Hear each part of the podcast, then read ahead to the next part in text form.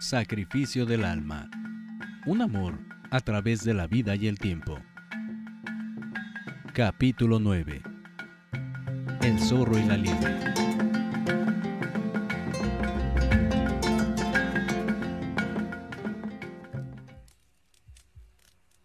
Conforme iba transcurriendo esa vida, ganaba en experiencias para continuar solucionando problemas hasta llegar a mi vejez. Entiendo perfectamente la finalidad de repasar mi vida equina. Es esencial comprender para qué venimos a la tierra en la forma que sea. Se disfruta el estar vivo con tantos sentidos. Se goza ver la naturaleza, olerla, tocarla, oírla y al mismo tiempo ser parte de ella. Una misión que muchos no entienden es que se nos da un cuerpo al que debemos alimentar, cuidar y fortalecer, pues en él recorreremos este mundo y un espacio en el tiempo. La vida pende de un hilo muy delgado. Si no usamos nuestras capacidades, el hilo se romperá. Parece que siempre estamos apostando a que somos más rápidos, más fuertes o más astutos. A temprana edad, aposté mi vida a la soledad y gané. Le aposté a un puma y gané. Le aposté a los lobos y les gané. Aposté en contra de la inanición y salí adelante. Aunque perdí un amigo y miembro de mi manada. Sin embargo, algunos seres nos ayudan y protegen, otros dependen de uno. En ocasiones surge el dolor y la culpa cuando no pudimos ayudarlos. De cualquier forma, hay que estar alerta. No siempre se gana. Así es el juego de la vida. La pandilla guerrera no tuvo problemas por algún tiempo. Sus juegos y travesías sirvieron para crecer y fortalecerse. Todos los potros se estaban convirtiendo en hermosos sementales, aunque Guerrero de Pumas ya casi lo era, pues tenía algo más de edad y desarrollo. Otros tres potros se unieron a la manada, lo que provocó algunos problemas de rechazo que resolvió el jefe, dando a los nuevos miembros su apoyo.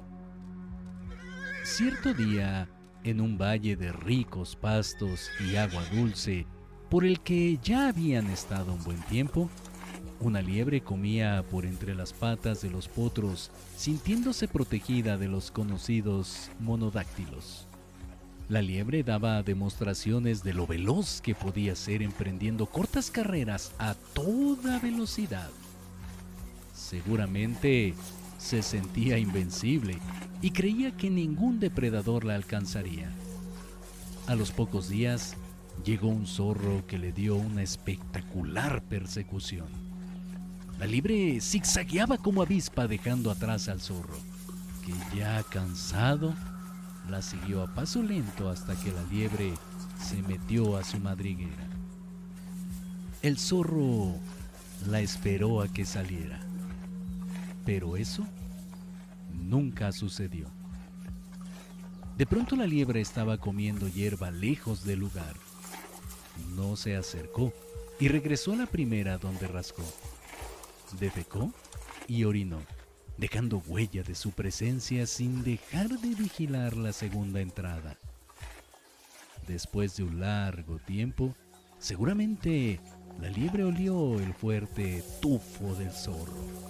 Salió confiada por la otra salida, donde estaba su perseguidor pacientemente esperando. De nada sirvió la velocidad de la liebre. La sorpresa fue factor para que el depredador le hundiera sus colmillos en el cuello. Solo yo, guerrero de pumas, y unos cuantos de la pandilla vimos la lección del astuto zorro que nos serviría en un futuro. Los dones naturales no son suficientes para salir bien librados de los retos de la vida. La astucia es factor importante para ganar o perder.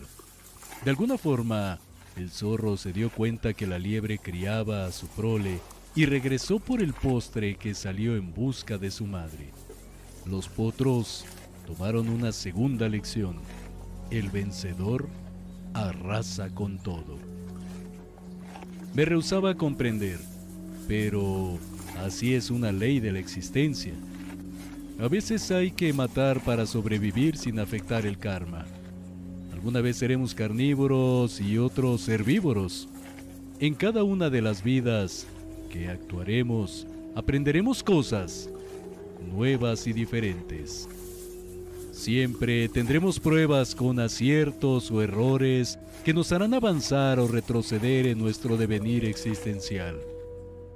Lo imperdonable resulta cuando a pesar de tener una inteligencia superior, se cometen actos de barbarie, como asesinar sin tener una razón, por venganza o por el gusto de matar.